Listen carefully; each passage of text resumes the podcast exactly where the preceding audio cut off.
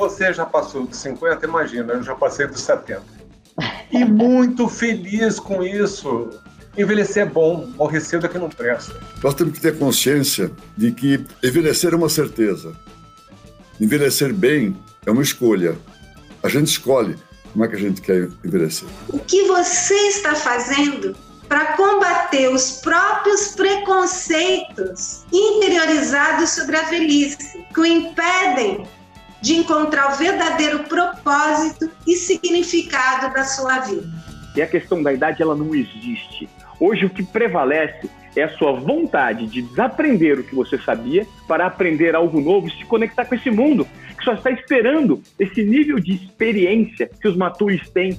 Se você já tem esse desejo de superação quando você é jovem, é, ele não tem por que desaparecer quando você envelhece. O que acontece uhum. é que você, ao envelhecer, você tem muito mais experiência, você tem, acho que mais segurança. Que eu vejo muitas vezes e que as pessoas, quando amadurecem, elas acham que elas perderam essa capacidade de sonhar ou elas não têm o direito a sonhar, o que é pior ainda. Então, se existe preconceito, ok, como é que eu vou criar a minha vida? O que, que eu posso fazer? Quando você entra em contato com os seus talentos verdadeiros, com a sua essência, com quem você é, e tem muita ferramental para isso, não importa o preconceito de fora.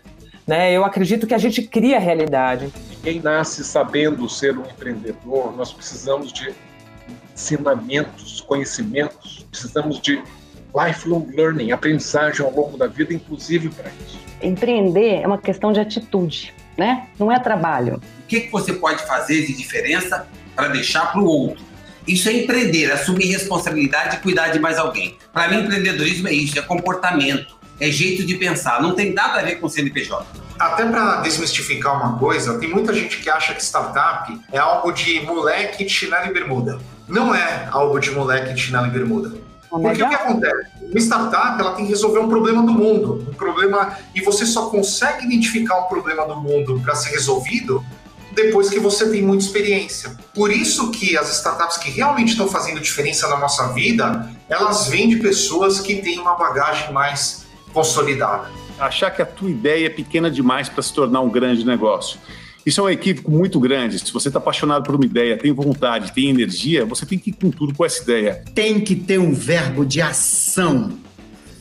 Então, se você que está me ouvindo não tem um verbo de ação na sua vida, vai ser difícil encontrar o propósito. Então, o propósito, se ele está muito ligado a alguma coisa que me chama, que me incomoda, que me puxa, e eu tenho que fazer alguma coisa.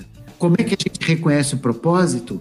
Quando dá frio na barriga. A gente pode se comparar e competir com os outros. A gente tem que ter muita coragem existencial para descobrir qual é o seu verdadeiro projeto, o que, que é verdadeiro para você.